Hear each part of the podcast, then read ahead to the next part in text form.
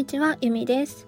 えー、今日はですね、ステージアップの前兆についてお話をしたいと思います。えー、なんだか最近調子が悪いなっていう方だとか、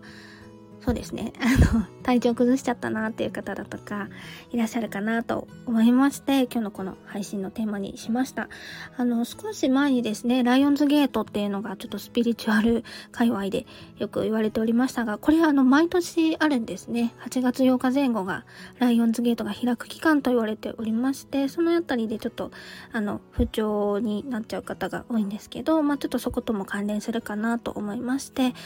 音声を撮っております。はい。で、早速ちょっとステージアップの前兆についてなんですけど、えっ、ー、と、現れやすい現象っていうのをね、5つピックアップしてみました。えっ、ー、と、1つ目が、えー、頭痛が起きるですね。ちょっと頭痛いなとか。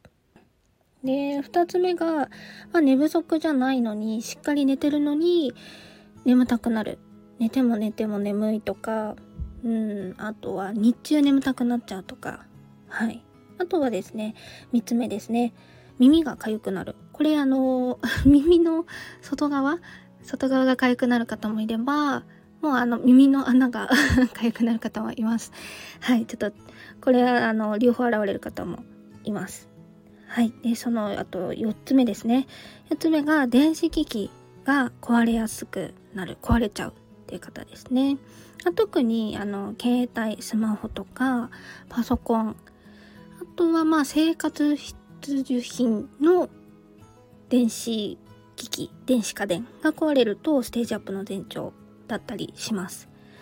あとはですね、5つ目ですね、あの、痛いことが起きる。これは、あの、身体的、あの、体が痛いとか、そういったことも入りますし、えっ、ー、と、精神的にもダメージがある。みたいなのが、えっ、ー、と、ステージアップの前兆として当てはまってきます。はい。で、こういう現象が起こるときには、えっ、ー、と、あ、何か伝えてくれてるのかもと、あの、サインをきちんと受け取ってあげることをお勧めいたします。で、やっぱりこの辺って、あの、なんとなくで流しちゃう方とか結構多いと思うんですよね。あ、ちょっと携帯壊れちゃったとか、ちょっと頭痛いなとか、うん、眠たいけど、まあたまにあるしな、みたいな感じで 流しちゃう方も多いと思うんですけど、はい。それもね、あの、きちんとサインを受け取って意識してあげるっていうのがおすすめです。で、私たちの運気とかエネルギーには、バイオリズムっていうのがあります。これは必ず誰にでも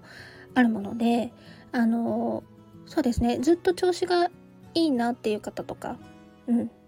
なんかいつも元気いっぱいだなとかポジティブだなっていう方にも必ずこのバイオリズムっていうのはあります。で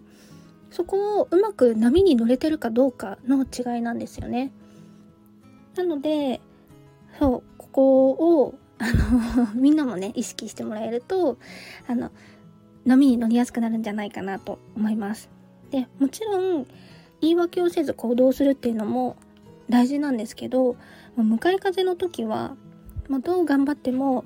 うまくいかなかったりだとか空回りしちゃったりっていうこともあるので、まあ、そういう時は無理して頑張らずに速度を落として自分と向き合ったりだとかメンテナンスしたり、まあ、とにかく自分をいたわる時間っていうのをたっぷりとってあげてほしいなと思います。はい。で、まあ、それぞれの前兆の詳しいお話とかは、ちょっとメルマガとか講座など、ちょっとクローズドな場所でお話ししたいなと思ってますので、はい、メルマガの方はちょっと無料なので、